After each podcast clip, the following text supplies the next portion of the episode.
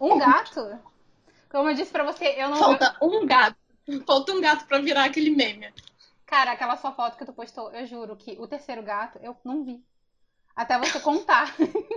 Colocar um, Eu dois, três eu vou- gatos. Eu vou ter que mostrar onde estão os gatos, porque são três gatos pretos. Quando eu Eles se boto todos juntos, assim, é. eles viram um megazord de gato. Você fala assim, ah, eu tô vendo uma cabeça aqui um rabo aqui. Deve ser tipo um, um mega gato.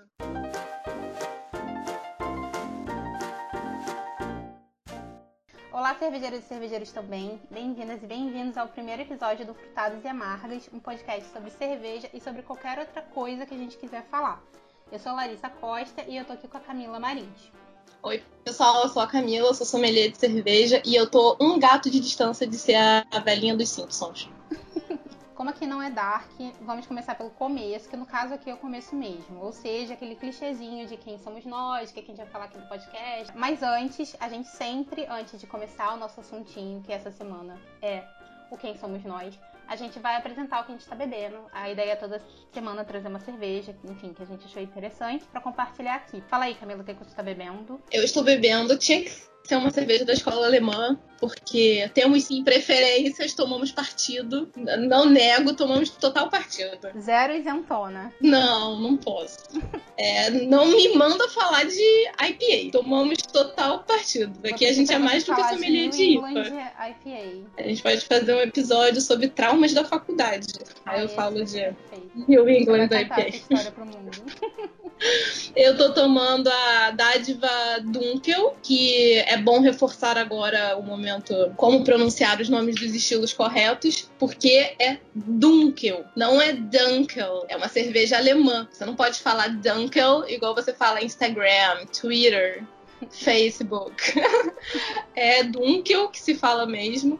E é uma cerveja que ela tem notas de chocolate, de biscoito, um leve caramelo. E foi a primeira cerveja que a gente pode considerar que foi legalizada pela Reinheitsgebot, que é a lei da pureza alemã. Essa palavra vai ser mencionada no pod- no podcast sempre por Camilo, que eu não sei falar. Reinheitsgebot. Eu, inclusive, dou Ctrl V quando eu preciso mencionar essa palavra texto. Ctrl C, Ctrl V. E é totalmente compreensível.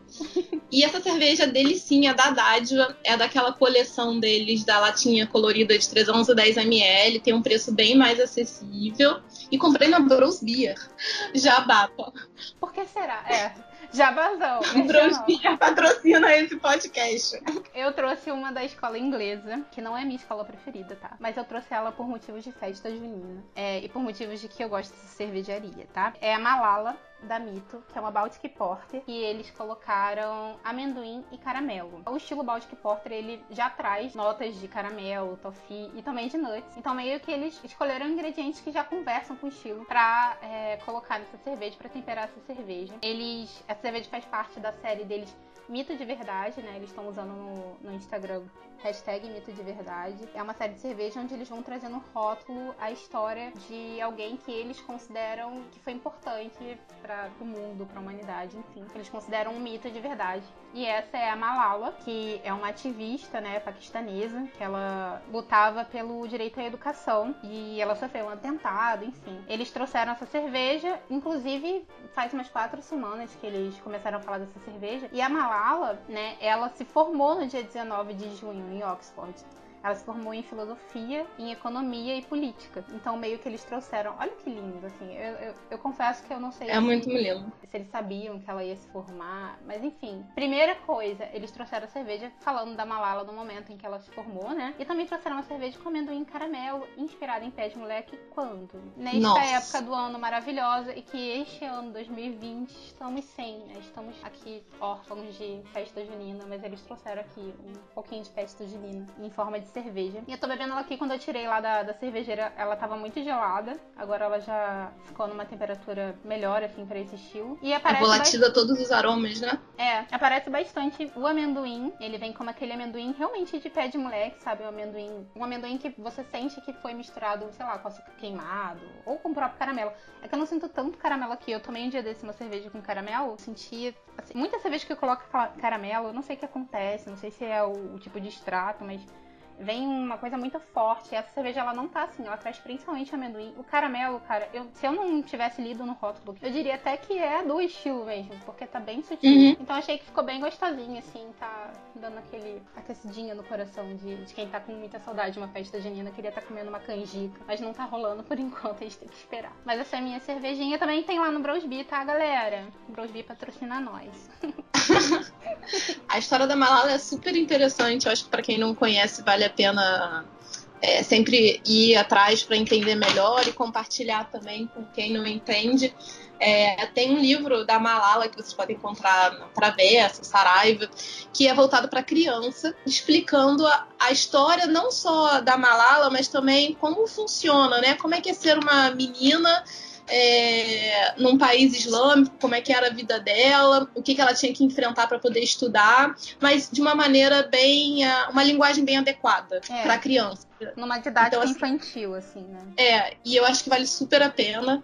Eu não lembro de quando eu era criança ter tido troca e ter, ter sido apresentada livros assim que explicassem mais como é o mundo, né? Como é que é ser criança em outros lugares do mundo. E uma segunda dica tem uma entrevista com ela com David Letterman no Netflix, né? David Letterman, que é um dos principais apresentadores de talk show nos Estados Unidos. E ele se aposentou e ele fez um programa no Netflix. São algumas entrevistas bem pontuais. Ele, ele entrevistou a Malala, o Obama e o Jay-Z. Nossa. Acho é, acho que é seleção a dedo, assim, né? Uhum. E ele foi na faculdade dela foi mostrar como é que era o dia a dia na faculdade, como é que foi, por exemplo, receber trote, mostrou que ela é super ativista, mas ela não, nunca deixou de ser uma menina normal, sabe? Sim. É toda a história que ela teve com os pais dela, com a família dela, que ela teve que ser retirada do país depois do atentado dela, mas que acima de tudo isso, no final, ela ainda é uma menina que nem todas nós. E eu adorei essa entrevista, assim. Você acha que essas pessoas que são super ativistas e têm essas histórias, às vezes dá uma impressão que elas são né, entidades, pessoas, meu Deus, como é que ela consegue. Ela é uma menina normal, sabe? Ah, incrível, amei. Vou super procurar no Netflix, não sabia. No, na própria cerveja, eles colocaram como se fosse uma etiquetinha, tipo no pescoço da garrafa, assim, é, com QR Code. Eu ainda não li com meu celular, porque meio que abri e vim sentar aqui, mas acredito que pela, pela ideia do projeto, aquilo ali vai te levar para um link justamente para você saber mais sobre a história da Malala, né? Mas eles colocaram isso, e no Instagram deles também a campanha que eles fizeram sobre essa cerveja, eles fizeram posts falando dela, da história dela que ela fez. É bem legal. E a cerveja tá bem bacana, tá equilibrada, tá entregando. É como eu falei, festa junina, né?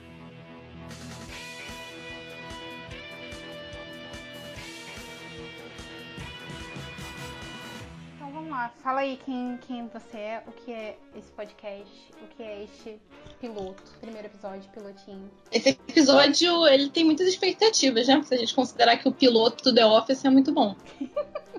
o piloto do The Office, pra mim, é um dos melhores pilotos que tem. Você me conquistou desde o momento 1. Ai, me conquistou no momento 1 de tão absurdo que era. Cara, exatamente. Isso que eu ia falar pra você, cara. O piloto do, do The Office, ele é uma parada tão louca e tosca que você para no final e fala assim, gente, isso é sério que é uma série? Tipo, está na TV? Sabe? E aí você. E aquilo cria uma curiosidade para você continuar vendo a parada. E aí você realmente se apaixona, é foda. Qual é o ano do, da estreia do The Office? Porque eu não lembro se eu comecei a assistir do início, mas eu lembro quando eu assisti o primeiro episódio, eu já tinha experiência em trabalhar em escritório. Uhum. Deixa eu ver, peraí. Ó, 2005. Começou em 2005, mas eu só comecei a trabalhar em 2008. Então eu peguei um pouco depois. Mas eu já tinha trabalhado em escritório. Então, por mais que aquilo parecesse uma loucura, aquilo era uma. Era a minha realidade sendo que, tipo, na TV, sabe? Muito exagerada. Mas se você trouxesse aquilo ali em condições normais, várias daquelas situações eu já tinha vivenciado. Então eu falei assim: caraca, quero mais. Porque isso daí é a versão comédia da minha vida. Cara, é muito bom, porque assim, eu comecei a ver ano passado, né? Tipo, e eu já passei por alguns escritórios. Mas eu acho a abertura muito maravilhosa. Que ele pega cada cena, assim, ordinária da vida do escritório. Que galão de água. a bolha no galão de água. A impressora. É. o marca-texto. Aquilo é maravilhoso. O Lick Paper, cara, é maravilhoso. É muito bom. Enfim, é, a gente só espera isso de um projeto piloto, né? É, é, meu nível de expectativa é esse. Até para aproveitar, né, já que a gente tá falando, eu não vim do mundo da cerveja, eu vim do mundo do escritório. Você ainda tá no mundo do escritório também, né? É. Agora eu estou no mundo home office. É, no caso, no momento, no home office, como todos. Mundo home office, que eu continuo me arrumando para ir trabalhar.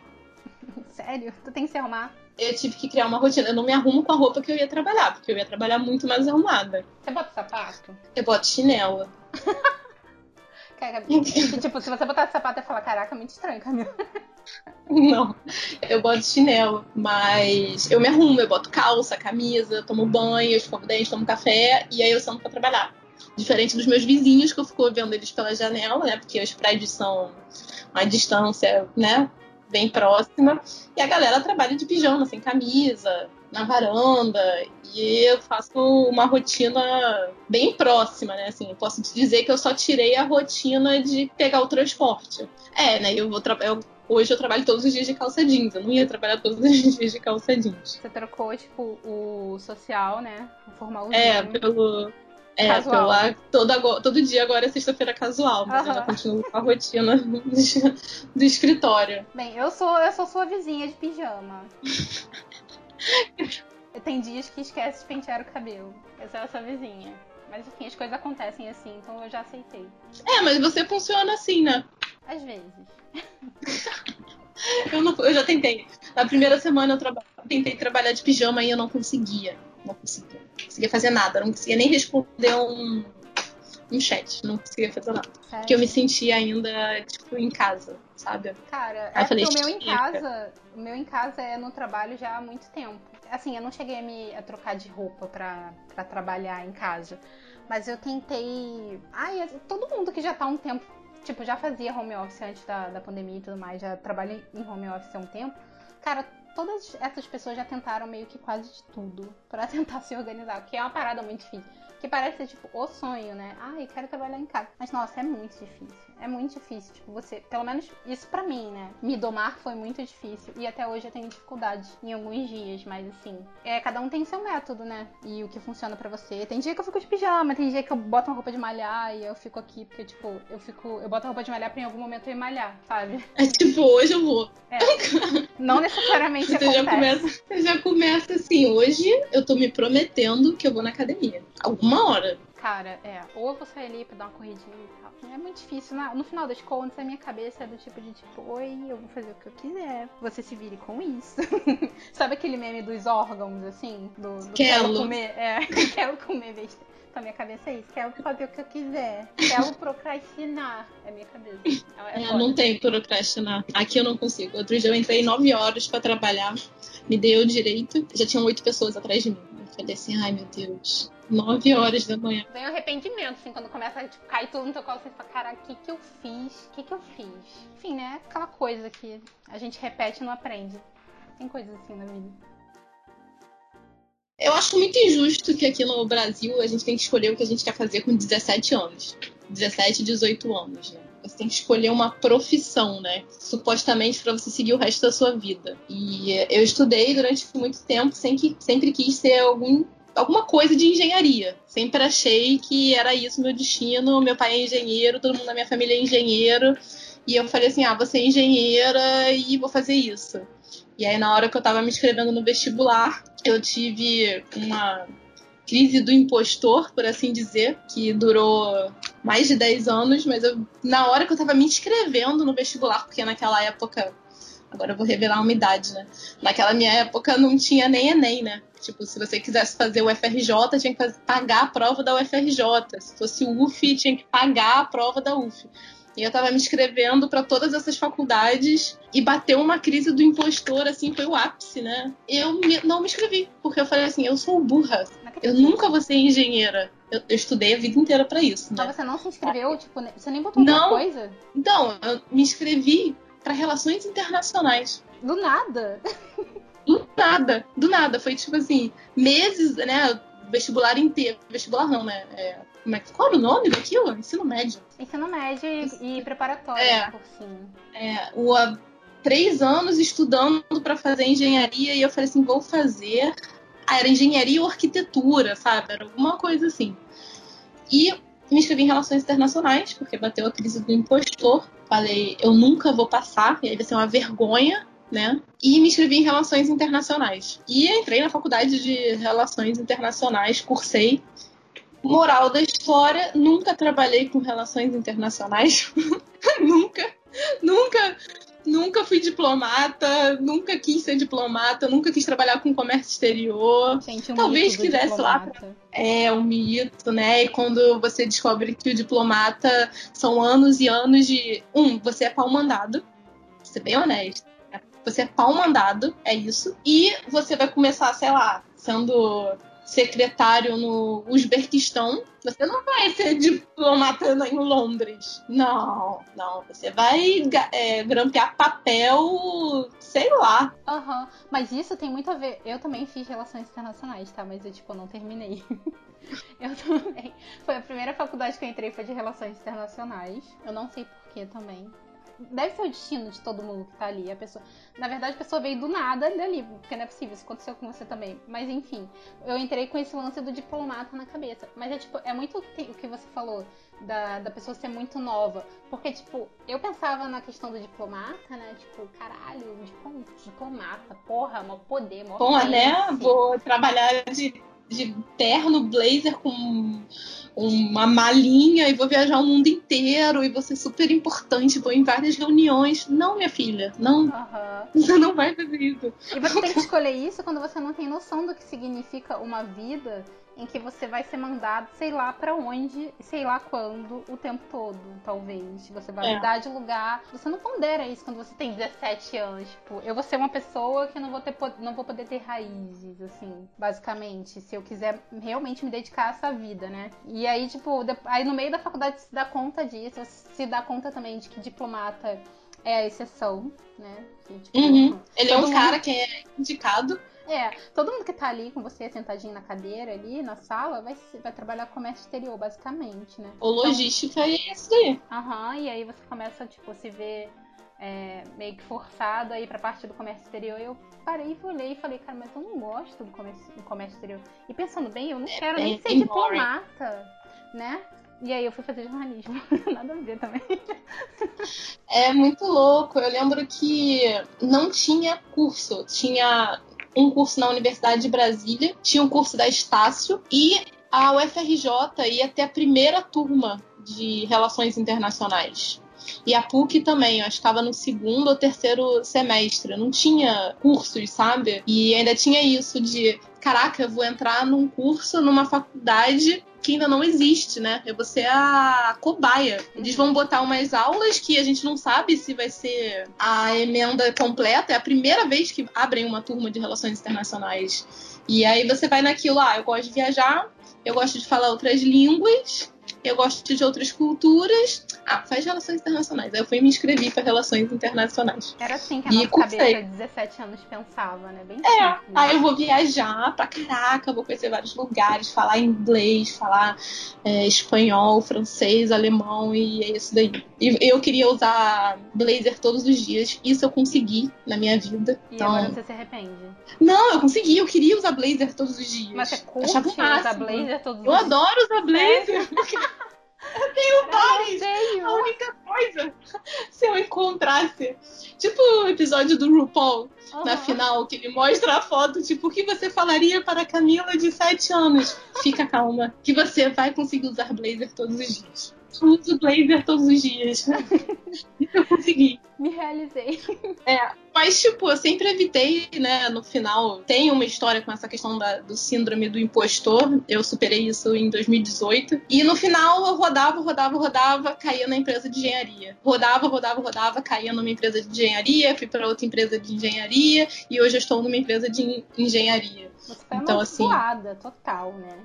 Porque assim, eu gosto. Assim, eu gosto. Eu trabalho na empresa de engenharia e eu acho que era isso, assim. A, a era ficou o tipo. Camila, esse aqui é o seu caminho. É, Tipo, você acha que você desvia. não pode, mas você, você vai tentar de tudo desviar. Não você vai vai tentar todos os caminhos, você vai querer fazer história da arte, você vai Ai, fazer queria. fotografia, bom. você vai fazer relações internacionais, você vai terminar numa empresa de engenharia usando blazer todos os dias. Pelo menos isso, né? Você fala, ah, não, tudo bem. Tô feliz. Tipo, você vai fazer sommelier, você vai fazer mestre em estilos, mas você vai trabalhar numa empresa de engenharia. Você vai ficar viajando pra beber.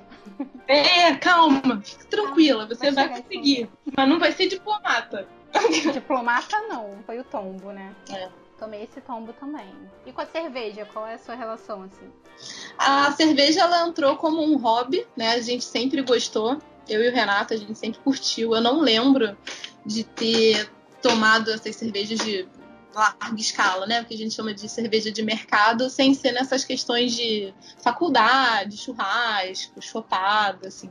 Nunca tomei essas cervejas de maneira recreativa por, por vontade própria. Eu sempre achei interessante e a gente uma vez viajou, a primeira vez foi que a gente viajou sozinho, né? Que a gente sempre quando viaja com galera, você tem que fazer o que a galera quer fazer. Ai, E viajar. É, a galera quer sair beber litrão, a gente vai sair beber litrão. E a primeira vez que a gente saiu, como casal, sozinho, né? Aí a gente foi e ficou, tipo, só bebendo cerveja artesanal. Foi muito louco, assim. Foi a primeira vez que a gente tomou Duchesse na vida. Primeira vez que a gente tomou a Hawk Beer na vida. E aí a gente falou assim: caraca, isso aqui é muito maneiro, a gente tem que levar isso aqui mais a sério. Porque existe um mundo inteiro que a gente nunca tomou. Nunca tinha tomado uma cerveja ácida na vida, nunca tinha tomado uma cerveja defumada. E aquilo abre a sua mente, né? E a gente falou, ah, então vamos agora estudar, né? Já que não tem mais faculdade, não tem mais pós, vamos nos dedicar no que a gente gosta. E a gente começou a estudar, porque a gente é viciado aqui em estudar. Você sempre vai descobrir que tem alguém que sabe mais que você. E existia alguma coisa que você não conhecia. Então vamos lá e vamos aprender. E a gente começou a levar muito sério, começou a estudar, estudar, e deixou de ser um hobby faz tempo. Virou aquela coisa de degustar cerveja em casa, antes de fazer sommelier, né? Porque, novamente, eu tinha uma questão muito séria com a síndrome do impostor. Acho que, para quem não conhece a síndrome do impostor, é aquela questão, é uma situação que, se você for num psicólogo, num terapeuta, ele vai te ajudar a identificar, que é quando você acha que você não é boa naquilo que tá fazendo, né? Que você tá ali por engano, que sem querer te botaram naquela posição, mas que você não, não deveria estar ali, você não merece estar ali, você não tem conhecimento para estar naquela situação. E eu tive que lutar isso durante muitos anos da minha vida. Por exemplo, na minha segunda pós-graduação, eu tinha um pesadelo constante. E, tipo, não ri, porque é sério, era um pesadelo constante. Não vou conseguir, eu acho. Que eu tava me formando na facu na, nessa faculdade, né?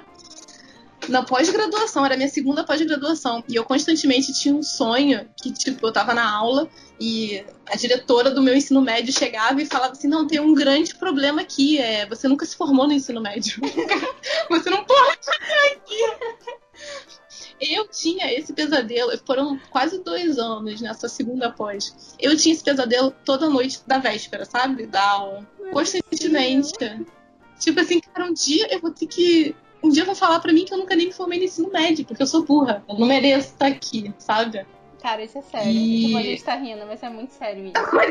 Eu, tinha esse pesadelo constantemente. Era toda sexta. A aula era nos sábados, toda sexta-feira. Eu tinha um pesadelo que eu ia estar na aula e alguém ia entrar e falar assim: Camila, você nunca se formou, tipo, no segundo ano. Volta pro colégio. E, tipo, eu tinha que botar o uniforme e voltar pro colégio, assim. Caraca, vou botar o uniforme. E- Aí já começa a chorar aí, É. né? Não! Tá, isso daí você. Não é algo que você consegue identificar fácil, né? É, e aí você até recomendo que todo mundo que possa procure ajuda de um profissional. A questão é que eu ia, procurava ajuda de um profissional e ele falava assim pra mim: Isso é síndrome do impostor. Aí eu respondia: Mas só pessoas boas têm síndrome do impostor. Eu não sou boa o suficiente nem pra ter a síndrome do impostor. Aí ele falava, nossa, você tá muito avançado na síndrome do impostor. Cara, você tá tipo level, level mil do síndrome do impostor, porque você acha que você nem merece ter essa síndrome. E a, a questão da cerveja foi muito que fez, me fez superar isso, né? Porque não adiantava. A primeira turma que eu pensei em me inscrever foi em 2014 para 2015 do sommelier, né, do Instituto da Cerveja no Rio de Janeiro. E eu só tive coragem, e na verdade porque o Renato praticamente me inscreveu, em 2018. Foram muitos anos lutando com, com essa questão de eu não vou fazer o sommelier, vou chegar lá, não vou sentir aroma de nada, não vou sentir gosto de nada. Tipo, não, por que, que eu vou estudar? Eu nunca vou saber que nem essas pessoas sabem. É um medo muito e... racional, né? Nossa, totalmente. E aí um dia o Renato chegou e falou assim: chega, você vai se inscrever nesse curso, tô aqui, tô te inscrevendo. A aula começa em agosto e é isso daí, vai. E isso superou, né? Você vê e fala assim: caraca, todos esses anos de psicólogo e o que tava faltando era cerveja. Tá vendo? Cerveja cura. Mentira, gente, calma. Procura um. Procura um profissional. Se ele falar cerveja pura, tô brincando. Sem limite.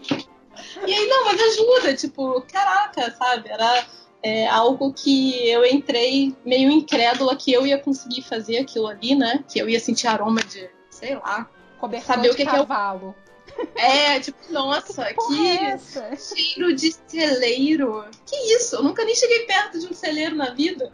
Gente, aí eu tive que investigar, tive que procurar um, estábulo. Eu realmente eu realmente fui uma vez num estábulo com o Renata. E aí tinha, tinha bodes. E eu cheguei perto dos bodes pra tentar identificar que aroma era, né? É esse cheiro mesmo, dos bodes. Procure os bodes. É. E a cerveja me ajudou muito, né? E graças a Deus isso passou e estamos numa vida nova. Graças à cerveja. A Camila, ela esqueceu um detalhe muito importante. Ela tem um perfil arroba malte na mala, né, no Instagram. Ela esqueceu apenas esse detalhe. Ah, sim. Isso foi algo que o último psicólogo que eu fui, ele... Eu tinha muita vergonha, né? É, é, novamente, é tudo essa mesma questão dessa síndrome do impostor, né? E eu tinha muita vergonha e eu queria trocar de emprego eu não conseguia fazer as entrevistas de emprego, porque eu chegava lá com vergonha e eu falava assim, cara, o que eu tô fazendo nessa entrevista de emprego? Eu nunca vou passar. E aí eu não conseguia expor nada, eu não conseguia passar em nenhuma entrevista. E eu falava assim, eu não me contrataria. Sabe, se eu tivesse do outro lado, a entrevista era horrível. E aí ele virou e falou assim: Ó, você tem que perder essa vergonha aí. Você tem que ficar sem vergonha, é, você tem que ir pra entrevista e se vender né? Tem que botar a cara à mostra. Aí eu fiquei tipo, nunca, nunca, nunca consegui botar minha cara mostra em lugar nenhum, sabe? E aí aconteceu que, que eu e o Renato, a gente tava.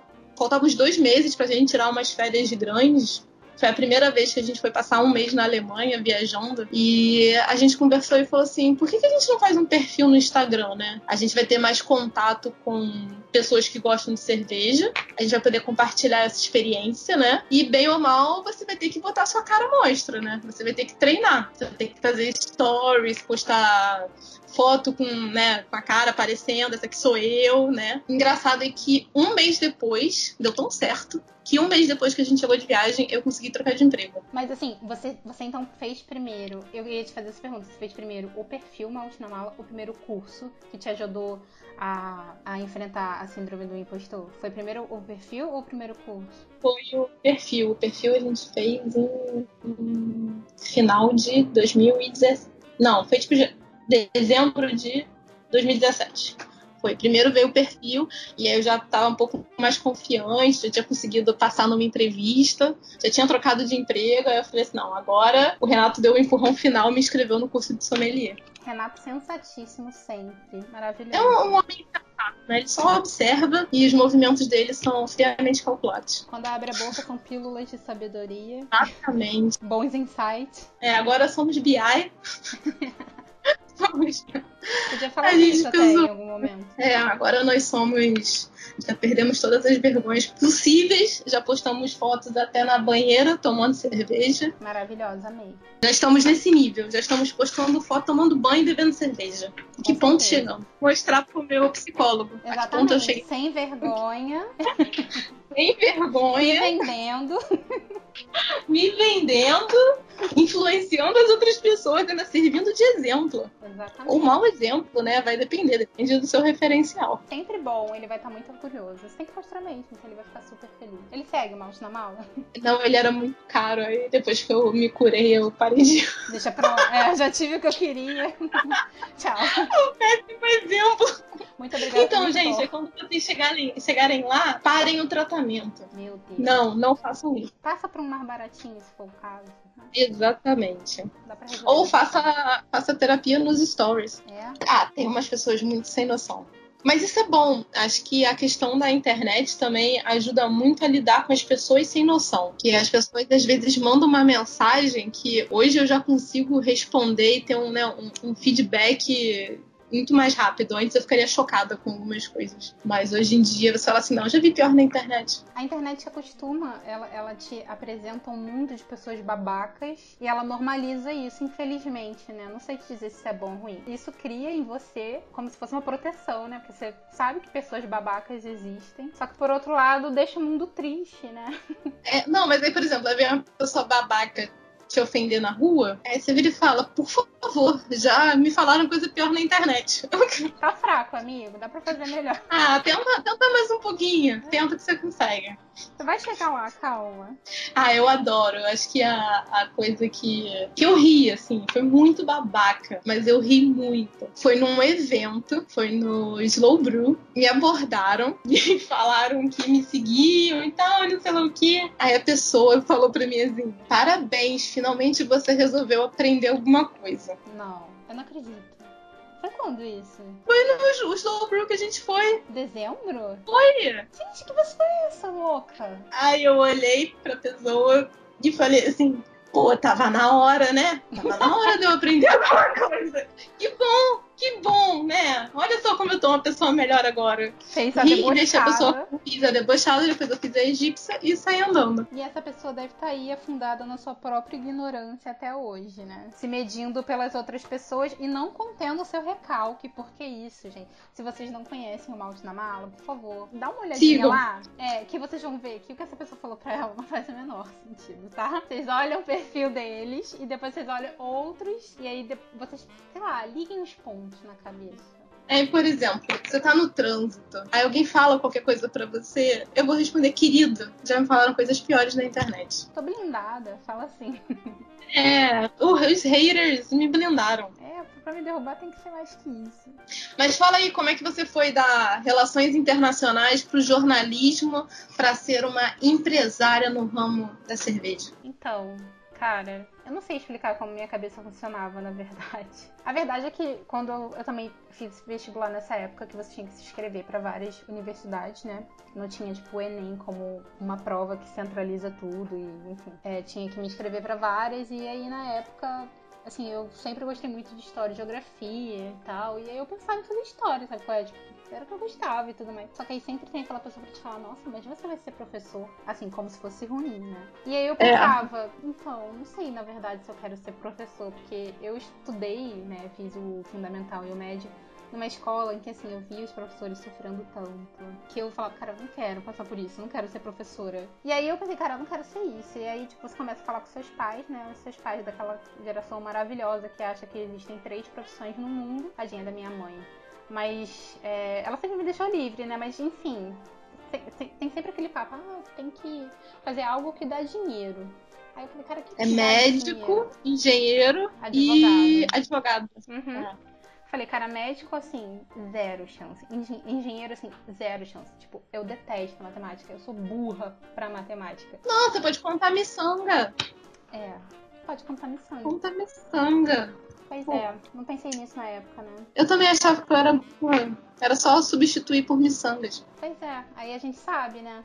Fica fácil. Na época a gente não tinha esse tipo de pensamento abstrato, né? Aí eu cometi o grande erro de prestar vestibular pra direito. E aí na época. Nossa. É, na época, cara, te falar uma coisa bem horrível. É que assim, eu não passei pra que eu queria mais, que era a UFR. Não, a UERJ. Eu não passei. E aí eu nem quis saber das outras. Então nem sei se eu passei pra as outras. Mas é mais aquela coisa de tipo, ser adolescente, tá frustrado porque não passou onde você queria e tal. E só existe, só existe uma faculdade, só existe a UERJ, nenhuma outra presta. Como é que, mas como alguém deixa a gente fazer isso? Eu, às vezes eu tenho que mãe, por que tu fez isso comigo? Aí eu passei dessa fase e falei, cara, a verdade é que tudo bem eu não ter passado, porque eu acho que eu nem queria fazer esse lance. E aí veio o mito do diplomata, né? A gente fica ah. com a ideia de diplomata. Falei, pô, é isso que eu quero ser. Eu também quero falar várias línguas. Tipo, aquele mesmo raciocínio seu. Eu quero viajar, quero falar várias línguas, não sei o que, quero ser diplomata. Aí eu entrei na Cândido Mendes, eu acho que foi a primeira turma também de, de relações internacionais. Eu não sei se foi a primeira, mas assim, era uma das primeiras, se não foi a primeira. Aí eu fiz alguns. É, fiz acho que foi até o quarto período, ou o terceiro, também não me lembro, porque assim, a minha memória não é um negócio muito bom. E aí eu pensei que não queria mais isso, porque tava todo mundo indo pro comércio exterior e eu não queria ir pro e, comércio é, exterior. Todos os estágios são. Tudo comércio é, exterior, é. É tudo invoice, e, nossa, nossa, packing list. É. Eu fico até arrepiada. Não dá. Aí eu falei, cara, não quero. Aí eu larguei, aí, tipo, eu fui, sei lá, fui morar na Espanha, aí eu morei, aí não deu certo, eu voltei. E aí quando eu voltei, eu falei, cara, quer saber? O que, que eu sei fazer bem? Vamos por esse caminho. aí eu, tipo, o caminho do tem ganhar dinheiro não deu muito certo. Vamos pro. O que, que eu sei fazer bem? E, tipo, eu sempre escrevi muito bem. Sempre gostei muito de de, de língua, linguística, enfim. E aí eu pensei, ah, eu vou ser jornalista. E aí eu me inscrevi na faculdade de jornalismo. Ainda existia aquele mito de assinar revista. Sim, e jornal e etc. Hoje, pelo que eu tava estudando, a faculdade de jornalismo é uma das coisas que meio que talvez não exista mais, né? É, assim, nem se exige mais, né? Assim, é, na teoria, né? Quando você vai pra, sei lá, vai concorrer a uma vaga de uma boa empresa, tipo num jornal grande ou numa emissora, eles pedem o, o diploma, né? E aí eu fui fazer jornalismo, aí eu fiz a faculdade de jornalismo, assim, foi aquela coisa bem assim que, que deixa a gente triste, porque a gente em vários momentos se depara com professores questionáveis. Todo aquele problema foi, cara, foda-se, agora eu só saio daqui com o meu diplominha, porque eu quero que minha mãe fique feliz. Era esse o meu objetivo, botei isso na minha cabeça, me formei. E aí eu meio que enverguei para a parte mais de assessoria de, de, de, imprensa. Aí depois eu trabalhei com comunicação eh, numa empresa de aço, né? E aí eu fui mandada embora. eu fui mandada ah, mas embora. aí te deram um empurrão, você andou os passinhos pra frente, né? É, te deram, empurraram. Tipo, deram, tipo, empurrão mesmo, sabe? Quando a criança tá com muito ódio da outra, ela dá aquele empurrão que, tipo, parece que o pescoço vai até dar aquela quebrada pra trás. Então, fizeram isso comigo. Na época, o Henrique, né, que é o meu, é o meu namorado, ele já tinha o Brosby e na época a gente estava trabalhando com o e-commerce e eventos, né? A gente fazia tipo evento tipo feira, sabe? Como tem aqui uhum. no junta local e tudo mais. A gente estava fazendo, aí eu peguei, tipo, eu fui mandado embora, eu saí da empresa e fui lá pra feira, porque coincidentemente ele estava fazendo uma feira no centro. Aí eu cheguei lá e falei assim, pô, então eu fui mandada embora. eu não tenho emprego neste momento. E aí, tipo, eu comecei a pegar e, e assumir mais coisas do Brosby. Aí a gente seguiu a nossa história, né? A gente ficou fazendo eventos por um tempo, aí depois de um tempo isso a gente teve que largar, não era mais uma coisa rentável. Focamos mais no e-commerce mesmo. E estamos aí até hoje. E aí, como eu tô, são o quê? 3, 4 anos, né? O Bros Beer, ele tem, vai fazer 5 agora. E eu tô uns 3 anos, 4 anos trabalhando só nisso. Eu hoje em dia também sou sócia. E hoje em dia, né, como eu fiz jornalismo e eu quero fazer isso valer a qualquer custo na minha vida, também até porque eu gosto dessa parte. Todos aqueles boletos que eu paguei. Ai, que ódio. Mas, tipo, eu gosto de comunicação, né? Assim, eu não gosto exatamente de jornalismo. Quando eu me formei, tava olhando de fora a profissão, o que, que teria sido, eu eu olho e falo, talvez eu nem quisesse isso mesmo. Mas eu gosto de trabalhar com comunicação. Então hoje também presto serviço, assim, de é, mídias sociais, até de consultoria também de, de comunicação, né, pra cervejarias e bares. Não é bem bar, né? Eu tenho duas lojas também. Tô atendendo sete empresas hoje, assim, mais o, o Brownsville. E é isso. É, a profissão do futuro. E eu me vi assim, tipo, trabalhando em casa, enfim, era algo que eu sempre, na verdade, eu sempre sonhava em trabalhar em casa, assim, porque eu achava algo muito distante, muito impossível. Porque minha primeira experiência de trabalho foi num banco, e quando você trabalha num banco, Nossa. é a maior experiência de, tipo, trabalhador, sabe? CLT, explorado. Então, é bem isso. E aí eu sempre falei, caraca, eu queria muito ser livre, ter, sei lá, uma profissão livre, que me desse liberdade, que tivesse flexibilidade, que eu pudesse trabalhar em casa, sei o que eu tenho hoje. Então acabou que eu dei volta, dei volta, mas eu tô num lugar até que eu, que eu gosto, assim, que eu tô feliz, né? E é aí, bom, né? Tá realizada. É. E a cerveja, né? A parte de cerveja mesmo, eu, eu também sou. Você tem vários cursos, né? Eu tenho só o de sommelier mesmo. Mas eu tenho muitas horas de copo, né? Ao longo desses anos. É o que importa. E eu leio também, né? A parte de, de ser autodidata. Eu tô sempre que eu posso, eu leio alguma coisa. Hoje, o que eu mais consumo de conteúdo de cerveja é realmente é livro que eu pego, vou lendo, sei lá, a parte que eu quero, na hora que eu quero. Não fico muito com compromisso de zerar o livro, sabe? Mas é onde eu mais consumo conteúdo cervejeiro hoje em dia. E trabalho com isso o tempo todo, né? Então a gente sempre tá falando sobre isso, enfim, tendo contato com isso. Mas é, é show, né? Eu gosto. É, e é bom que é bem. É, tem duas vertentes da sua trajetória que conversam muito com o momento atual, né? Um é que vocês valorizam muito o artesanal local, que é uma coisa que no passado, né, a gente perdeu esse costume com a transformação dessa industrialização e produtos em massa que a gente está recuperando nos últimos tempos, né? Então você valorizar o produtor local, o cervejeiro local, né? Que é, é gera emprego naquela comunidade, exatamente. E isso é super em, em voga com o que a gente está vivendo atualmente, né?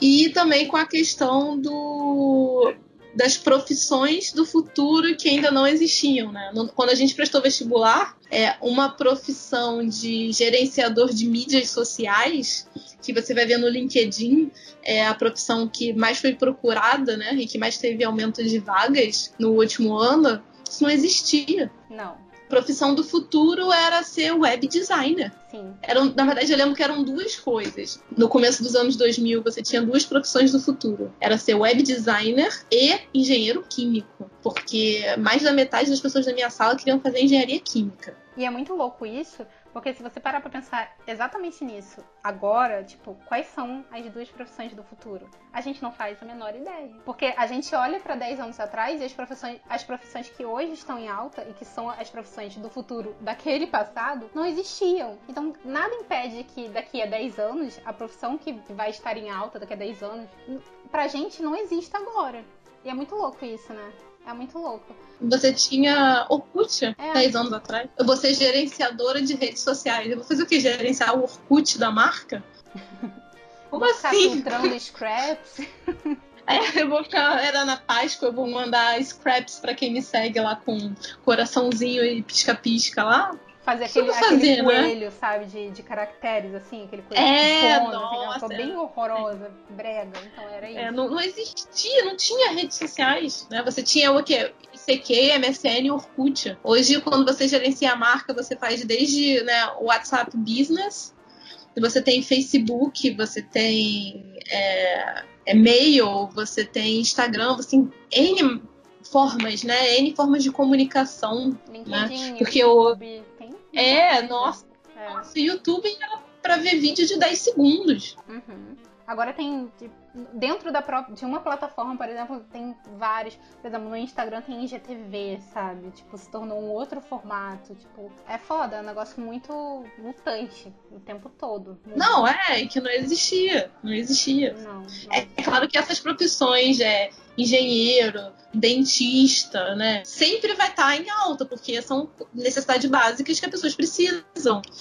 Mas hoje em dia, um consultório de um dentista, quantos que a gente não segue em rede social? Eu sigo os três dentistas. Eu sigo também, por que não? e esse dentista com certeza tem uma pessoa que gerencia o conteúdo dele. Às vezes não tem. E aí quando tem, o cara vê o valor, sabe? Porque. Exatamente. Já tive contato com pessoas que têm consultório, principalmente coisas assim, mais de estética. Porque tem muitos dentistas que fazem, às vezes, procedimentos mais é, voltados pra estética. O próprio clareamento, lentes, enfim. Esse tipo de, de dentista, cara, fazendo um bom trabalho em rede social, o cara explode, assim, dá muita diferença. Exatamente. Eu vou num médico que eu conheci ele através das redes sociais. Ele tem 60 mil seguidores. Ele deve receber recebidos. Ele é médico, né? Cara, tipo médico assim, ele é. Ele é médico blogueiro. Como é que eu conheci ele? Ué, através da rede social. Blogueiro não, Instagram. Ele é influenciador ortopédico. Meu Deus, é ortopédico ainda. Super aleatório. Que blog, a gente fala blog, blog, blog, quase morreu também. Não, é, o blog. Eu acho que não entro mais em blog. Eu não entro também. Ah, talvez eu entre num outro blog de viagem. Mas o problema que você tem é que é 2015, 2014, né? Porque as pessoas não fazem mais. É, fazem, mas agora esse conteúdo tá em vídeo. Você tem que buscar no YouTube. Exatamente. E, por exemplo, até a profissão que o Renato fez, né? O Renato fez a profissão do futuro. Ele fez web designer. Hoje, o menino no ensino médio faz um curso técnico e já chega na faculdade com conhecimento que, né? Se você botar quanto tempo tem que a gente entrou na faculdade? Uns 14 anos, 13 anos. Ele entra numa faculdade de programação, web designer, já com acesso a um conhecimento que muitas vezes o Renato só alcançou quando ele estava lá na faculdade. Às vezes o Renato só alcançou alguns anos depois também, né? Exatamente, porque não tinha acesso. Hoje você joga no, no YouTube e você quer fazer, por exemplo, no meu trabalho a gente tem uma, um, um programa de BI, né? De Business Intelligence, que ele pega é, dados, N dados, e como é que a gente consegue tirar uma informação, tirar um indicador, um KPI, entender alguma coisa através daqueles dados. Como é que eu transformo esse dado numa informação? É uma ferramenta que, né, que a gente chama de BI, né? Eu não tinha conhecimento dessa ferramenta. Aí como é que eu aprendo sobre a ferramenta? Eu vou e jogo no YouTube. É, alguém já fez esse vídeo. Exatamente, sabe? Cara, não então, sei que seja uma coisa muito bizarra, você não vai achar. É, outro dia a gente tava procurando, que era um vídeo muito específico, era como você desenha um armário para colocar um fogão embutido. Lembrando que esse fogão embutido tem que ter circulação. Eu falei, Renato, a gente não vai encontrar vídeo disso, cara. Tinham vários marceneiros com um canal no YouTube. Tem vários e os marceneiros explicando como é que eles embutiam o fogão e como é que eles faziam a questão da circulação. E aí tinha circulação em torre, circulação no armário assim, circulação de não sei lá o que. Aí eu falei assim, cara, antes você tinha que botar, se você era um marceneiro, você tinha que botar um anúncio numa páginas amarelas, num jornal, né? Hoje você faz um canal no YouTube. É porque o, o marceneiro não era do Rio de Janeiro. Mas eu fiquei super afim de mandar uma mensagem pro marceneiro e falar: pô, você pode vir aqui fazer um armário na minha casa? Não, com certeza. Mudou, sabe? E esse lance do do. Alguém fez um vídeo sobre isso. Isso é tipo a, a, a premissa. Porque há um tempo atrás eu vi uns dados que estavam mostrando. Agora eu não me lembro se já tinha passado ou tava chegando, mas o YouTube, ele tava tendo tantas pesquisas quase como o Google, sabe? As pessoas estavam criando o hábito de, em vez de buscar no Google, buscar no YouTube. Porque alguém já fez um vídeo sobre aquilo que você quer saber. É, não, totalmente, assim. É... Vamos lá, vamos falar sobre a cerveja que a gente tava tomando. É, eu quero entender o que que é a Reinheitsgebot. Eu vou jogar no Google, vou fazer o Ctrl C, Ctrl V. No, Primeiro eu vou jogar no Google. É. Eu vou jogar no Google.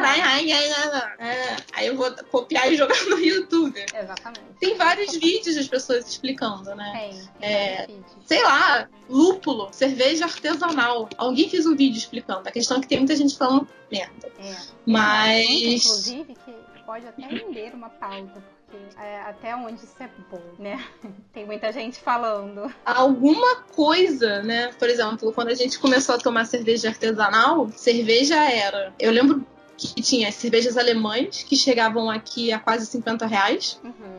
E isso daí você tinha a Erdinga, a Paulana e, e é isso. E você tinha Colorado e Baden-Baden. Era isso que tinha no mercado no começo dos anos 2000. Isso era cerveja artesanal, no tempo da pedra da cerveja artesanal no Brasil. É. Então, se eu quisesse saber o que, que era ápia, né, a cerveja de trigo, aí eu tinha que ou eu tinha ápia ou eu tinha a cerveja de trigo alemã, que é completamente diferente, sabe?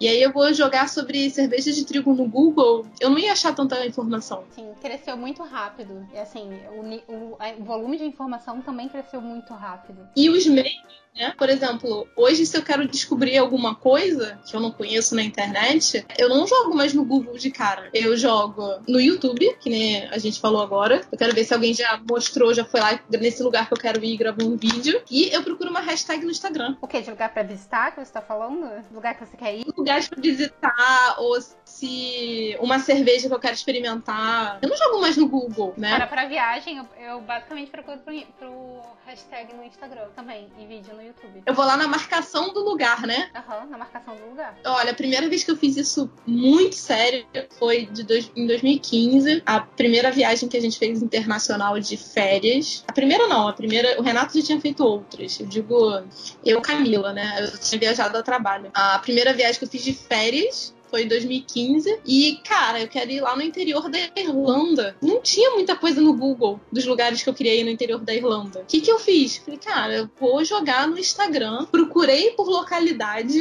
Fui lá na cidadezinha. Quem botou foto nessa cidadezinha na Irlanda? Comecei a visitar os lugares. Eu falei assim: ah, esse aqui parece ser legal, esse não vai ser legal. Aí eu entrava no perfil da pessoa, eu via as outras fotos que ela tinha botado na Irlanda. E isso foi em 2015. Caraca, é, faz tempo já, né? Muito louco. Hoje jogaria já no YouTube, né? Eu ainda jogo no Instagram. Eu quero medir assim o nível quão instagramável é o lugar que eu vou. Aí eu ah, isso é um outro pela, pelo Instagram, obviamente. Nossa, isso daí é um outro, um outro tópico. É. Quais são as possíveis fotos que eu posso tirar nesse lugar? Eu olho lá, tipo, as fotos bonitas tal. Falo, tem que procurar esse canto, aquele canto. E quando você procura o lugar no Instagram, é uma coisa que eu fico meio frustrada. Procura o lugar no Instagram, aí você fala assim, nossa, as pessoas tiraram várias fotos incríveis. Caraca, eu vou tirar uma foto igual a essa, né? E aí você vai lá e, sei lá, tá chovendo. O tombo. Ou o lugar tá vazio. Eu fico tipo, caraca, que frustrante. É frustrante. Assim, só tenha como exemplo mesmo, não fica criando muita expectativa, porque senão você vai se frustrar. Até porque muitas estão editadas, assim, tipo, a galera consegue. É, Hoje é. com o celular tu consegue tirar pessoas, você consegue botar que o céu tá azul, tem muita poça, muita varada, tá nublado, tá cheio. Pra aquela pessoa que tirou a foto linda também, só que ela sabe editar uma foto muito melhor que você, entendeu? É, tem, eu tenho as, as fotos fakes, né? E a gente olha e acha lindo e fica com raiva, enfim, tem tudo isso. Porque no nosso tempo, manipulação de imagem era fazer colagem no Fotolog. Nossa, que horror. Aquilo nem merece ser chamado de manipulação de imagem. Sério. Hoje a galera faz umas coisas incríveis, né? Cara, eu jogava o lance no Paint, assim, escrevia com aquela ferramenta de texto do Paint. Ai, muito feio, muito cafona. Ai, que bom que isso sumiu. Até pouco tempo dava pra entrar, mas agora sumiu. Amém. Sim. Amém. Muito obrigada. Obrigado por tirar o fotolog do ar. Ai, gente, tava na hora. Quem gostava que tirasse print, pelo amor de Deus. Mas e o, os hypes da cerveja através do, do Instagram, hein? A gente pode falar desse daí também. Porque tem muita cerveja que você vê a galera postando desesperadamente, aí você começa a procurar, e aí quando você vai lá e experimenta realmente aquela cerveja, não era tudo aquilo. Cara, na verdade, essa questão de hype de cerveja, a gente realmente pode falar, porque eu acho que tem vários fatores, várias variáveis, assim, de hype, que provocam o hype. Ah, vocês provocaram hype na gente e ficamos frustradíssimos que vocês foram na Guard e tinha cachorros e, e, e tinha, sei lá, cavalos, vacas, labradores e um monte de coisa. E a gente foi lá, não tinha lugar para sentar. Não tinha Tava cachorro? chovendo e não tinha nenhum cachorro. Caraca, A cara. cerveja é maravilhosa, o lugar é espetacular. Espetacular. É assim, o lugar realmente era super insta instagramável. O lugar era maravilhoso, mas vocês me criaram um hype que eu queria muito brincar com o cachorro. Nossa, mas assim, eu tô super preocupada agora. Cadê os cachorros? Mas eu acho que eles estão lá. Tava chovendo, Mas tava chovendo, tava eles estavam quando eu fui. quietinhos. Eles estavam enlamacentos, assim, tipo, eles estavam muito sujos, coitado, porque tava chovendo muito. Ai, eu, eu queria muito brincar com o cachorro no lamacento. E não tinha cachorro! Gente, eles estavam lá. Eu tô até vendo as fotos aqui pra relembrar. A gente pode até fazer também episódios falando sobre viagens. E a Guard, cara, é uma coisa assim. Mas calma, a gente vai fazer essa viagem Guard e Zalai. No Airbnb da Guard. E eu, gente, eu fui lá na, na, na Guard, né? Tava frustrada. Falei, bem, não tem cachorros, está chovendo, vou beber todas as torneiras. E aí eu descobri que tinha um Airbnb na cervejaria. Aí eu falei assim, vou entrar e olhar, mas tinha uma família no Airbnb. Mas tu entrou? Eu fui até o quintal. Meu Deus, cara. Aí, tipo, as crianças da família começaram a ficar me olhando assim. E eu quase falei, não, calma, eu sou uma bêbada inofensiva. As crianças iam entrar. Mamãe, papai, tem uma bêbada inofensiva no quintal. Eu estou procurando os cachorros. Mas eu quero muito ir lá. Você botou essa expectativa em mim também. Agora eu te- vai, ter que, vai ter que cumprir essa expectativa. Assim que acabar a coronga, quero ir pra ó, Airbnb da Guard e quero ir pra Zalais. São nossos planos. Planinhos. E tipo, tá super lindo, geando nesse momento. Que momento, coronga? Podia, sabe? Ter ido Nossa, embora. festa junina da, da Guard. Da Guard não. Ai, Das. Alasca. Maravilhoso. A gente perdeu. A gente não conseguiu. Ai, eu queria, tinha esperanças de ir esse ano, mas estamos aqui. Acabou que o que era pra ser, tipo, um projeto piloto em que a gente ia falar da gente, a gente falou da gente, a gente falou de síndrome do impostor, a gente falou sobre profissões do futuro. Tem a profissão do futuro. Assim, qual vai ser? Tem uma profissão. Olha só que louco, né? É, o Renato entrou na faculdade de web designer. E o futuro era fazer sites. Quando ele entrou na faculdade, tipo, 14 anos atrás. O que, que você vai fazer? Site. Nossa, Muito moderno. é a profissão do futuro. O irmão do Renato entrou na faculdade quatro anos depois que ele. Na mesma faculdade. A profissão do futuro dele já era fazer vídeo 3D. Desenho 3D já. Ninguém mais queria fazer site. A gente não vai saber qual é a profissão do futuro, porque quando que no passado a gente ia imaginar que existiria tipo um Wix da vida, um negócio que você faz um site dentro de um site. Cara, dá um nó na cabeça, assim, com a sua cabeça de anos 2000, de anos 90. Tu não, não imaginava um negócio desse. Eu acho que uma profissão do futuro, mas uma profissão do futuro atual é edição de vídeo. Ah, isso eu acho que vai ficar por um tempo mesmo. É muito louco, né? A profissão do futuro hoje. É hoje. É tipo o Brasil. Ordem e progresso, país do futuro. É, mas amanhã Hoje, talvez não tanto. É, talvez não tanto. É, hoje já não é. Mas, mas a profissão do, de edição de vídeo, pra fazer um super canal, ou até pra fazer um IGTV, às vezes, dependendo do seu, do seu conteúdo, você tem que ter um editor de vídeo. Você tem alguém pra ir lá editar o seu vídeo do IGTV. Não é mais aquela questão do vlog. É que nem, por exemplo, quando a gente viaja, o Renato fala: Ah, vamos fazer um, um vlog e fazer um canal no YouTube. Ai, eu falei, cara, a galera não tá mais vendo um vlog. fazer isso? Custa. Ah, Pergunto mas ninguém cadê o vlog. Eu amo As ver pessoas vlog. fazem o quê? Elas fazem stories. Ninguém mais vê vlog. Não, eu quero, por favor, pense em mim. Eu vejo vlogs. Eu repito vlogs. Eu fico super esperando vocês fazerem vlogs de viagem e ninguém faz. Eu já pedi pra Maria Cevada, já pedi pra você. O vlog é Dani Note e Paulo Cuenca. Ai, graças Como a é que eu Deus, vou fazer né? É vlog? Como é que eu vou fazer vlog? O cara sai carregado com 10 câmeras, mega luz, drone, etc. Eu tô com o meu telefone. Mas dá. É foda, né? Você vai ficar olhando pro O você vai vlog sempre ser- morreu. Ai. O vlog morreu. O vlog morreu e o stories tá bombando. Ah, eu sempre penso em fazer vlogs também, só que aí, não sei. Chega na hora eu não quero fazer nada. Nem Pois é, você não quer fazer nada. Porque é aquilo. Você vai fazer um blog, um vlog, né?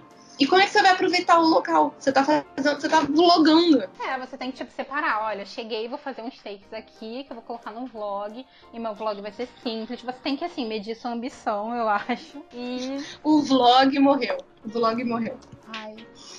Muito triste. Eu agora adoro. é o Stories. E eu não sei o que vai ser depois Stories. Eu fico procurando um vlog de cerveja, aí só acho vlog gringo. E aí eu procurei, eu procurei e eu achei da daquela Jéssica Lopes, Sim. Fatale.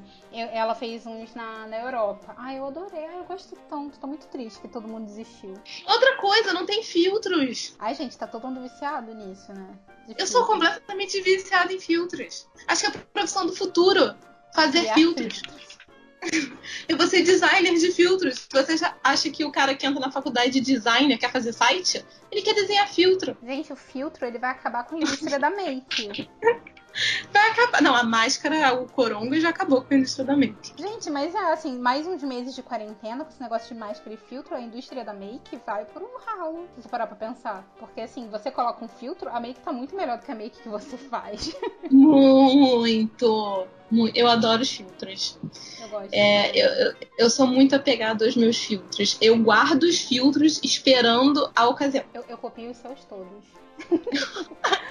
Muito a louca dos filtros. Porque eu sou muito, eu sou muito a, a millennial preguiçosa, assim. Aí, tipo, fico preguiça de, de ir atrás dos filtros e de ver todos os memes, enfim, de fazer todos os rolês interneteiros. Nós somos millennials? Somos. Nós somos millennials? Somos, somos Não. sim.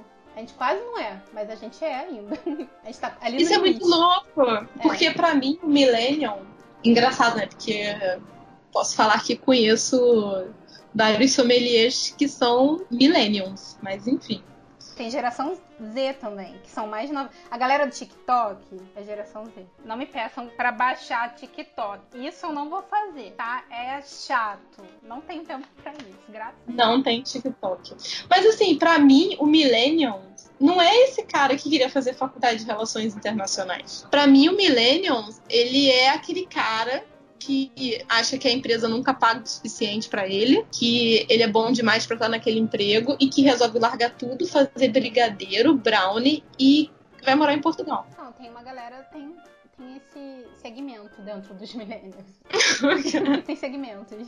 Não dá pra botar todo mundo dentro da mesma coisa. Mas assim, tem essa galera, aí tem uma. Mas se você parar pra olhar pra nossa geração, já é uma geração meio cansada desse lance de ficar trabalhando de expediente, de empresa quadradona. Tipo, é. já é muito cansada a geração. Assim, a geração Z mesmo já não, não suporta mais. Tipo, vai ter que ser diferente, sabe? E... Mas a gente ainda tá dentro. A gente tá ali no, no limite, assim, quase quase que a gente não é, né? Quase que a gente não entra. Mas ah, eu acho que eu bati na trave. É, tem, tem a sua idade mental, né? Que aí não é milênio. É. A minha, a minha tá lá atrás.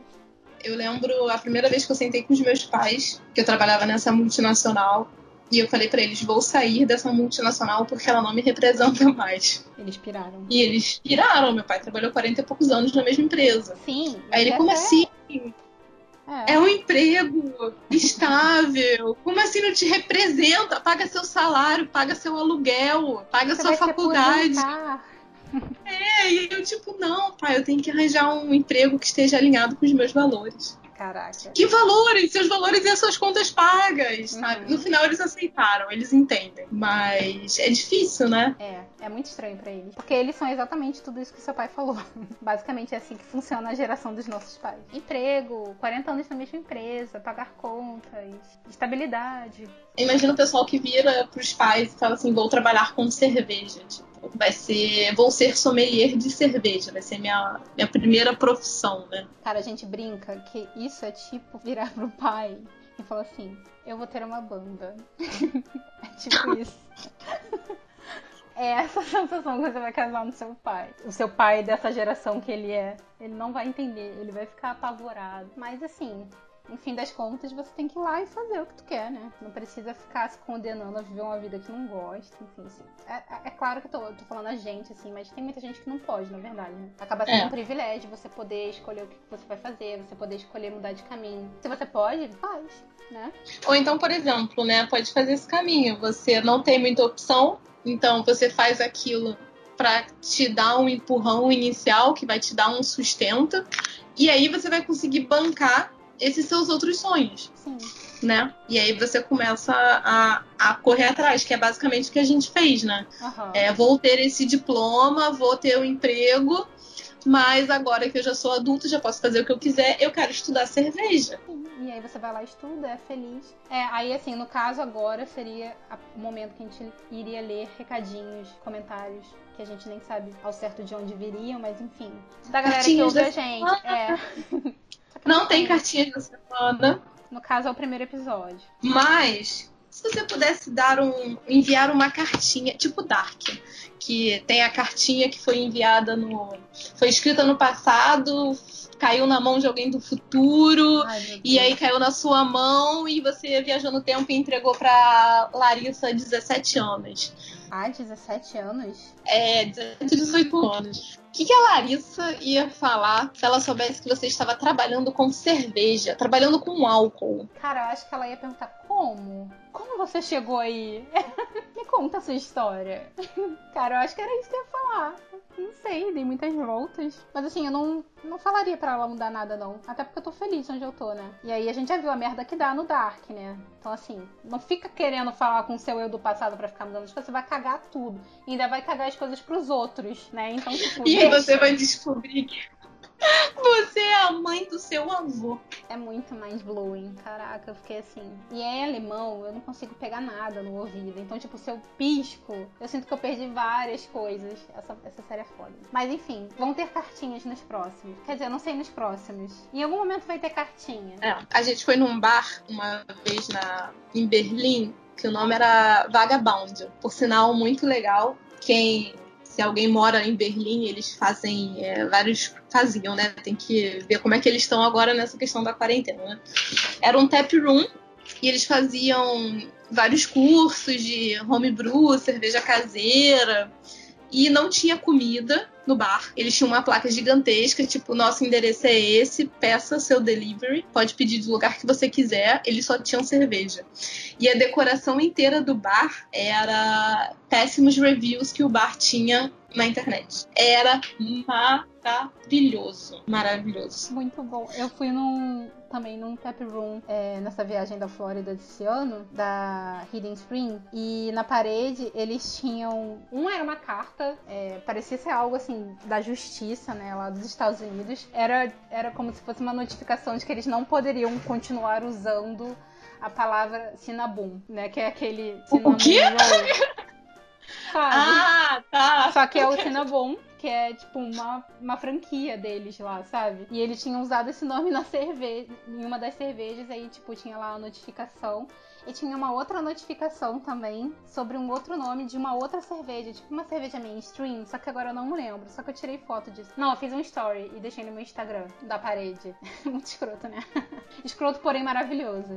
É maravilhoso. Então, assim, é o momento que esperamos que tenhamos mais cartinhas de amor do que bad reviews. Mas se você escrever uma review bad é, e ela for bem elaborada, é capaz que a gente leia também. É capaz de a gente moldurar e colocar na nossa sala. É, exatamente. Eu vou botar de destaque nos stories. Maravilhoso, tem que ter esse destaque, eu amei. Mas, de preferência, compartilhe o amor. Por favor, né, gente?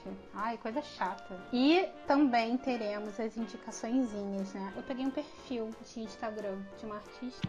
É, ela fez até um rótulo pra Pocos. É arroba Ah. Forteslu, Forteslu. E ela é artista.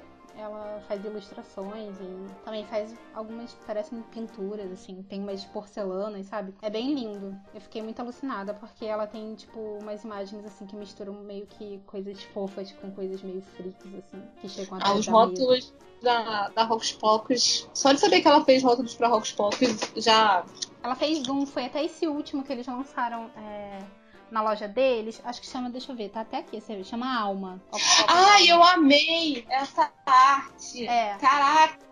É do Fantasminha, é maravilhosa. Aham, é muito fofa, né? É arroba Forteslu. E eu achei maravilhoso. Aí eu tô alucinada. Nossa, é lindo! Eles arrasam, né? Aham, A. Rocks Pocos tem uma identidade maravilhosa. Eu amo também. E eles usam, assim, eles, é, dependendo do rótulo, são artistas diferentes, né?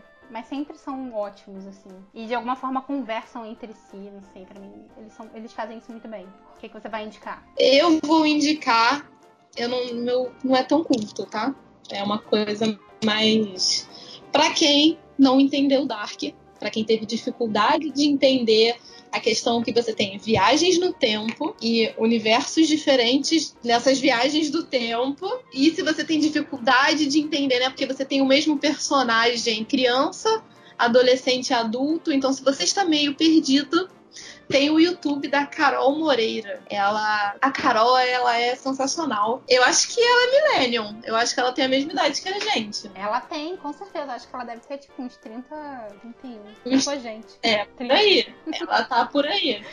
E ela fez cinema. Eu acho que foi até na Universidade de Brasília. Foi. foi Então, assim, ela fala muito de cinema, de série, e ela super estudou, ela fala com vários, né, com conteúdo, né? Ela tem bagagem. E não é só mais, tipo, um youtuber. Ah, que esse youtuber maneiro. Tipo, ela realmente estudou, ela tem. Ela fala de teses, ela fala de Game of Thrones, ela fala de tudo. Mas não só com uma pegada de explicar, né? Mas de falar como é que funciona o, é, o mundo do cinema, quais são as produções. Ela tem vários vídeos falando sobre isso e eu achei sensacional ela explicando a trajetória dela, o que, que- como é que é fazer cinema no Brasil, né? Que é uma outra profissão que eu acho que assim como você falar que você quer viver de cerveja no Brasil, você falar que quer viver de cinema, também é o pessoal pra- vai falar e tipo, cara, Cara, É melhor é você fazer outra dinheiro. coisa. É. e viver de cinema no Brasil, né? É difícil. E ela levou toda essa bagagem dela pro YouTube e o canal dela é muito bom. É muito Ela bom. fala. Ela é Cara, adoro. E ela fez um, vários vídeos de Dark. Então, se você quer fazer cinema, se você quer entender de uma vez por todas Dark, vai no YouTube dela, porque ela é sensacional. Ela é muito sensacional. Eu amo os vídeos dela também. Faz e ela também, né? Ela trabalhava, acho que no Omelete. É. E ela cansou e foi ser empresária autônoma, ter a empresa dela, o canal dela, viver da renda dela, não ia mais responder a nenhuma empresa e né, ter, poder colocar a visão dela em prática. Né? É, hoje ela ainda faz um, ela faz alguns trabalhos para o Warner, eu acho. É.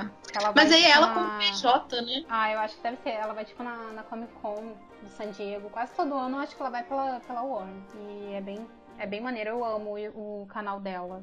É maravilhoso. ela tem vários vídeos falando sobre teoria do cinema. Ela tem é, vídeos que ela indica filmes. Ela indica filmes muito bons. Eu amo. Filmes clássicos, né? Aham. Uhum. Eu e gosto. o de Game of Thrones é maravilhoso. Teve uma época que eu fiquei muito viciada.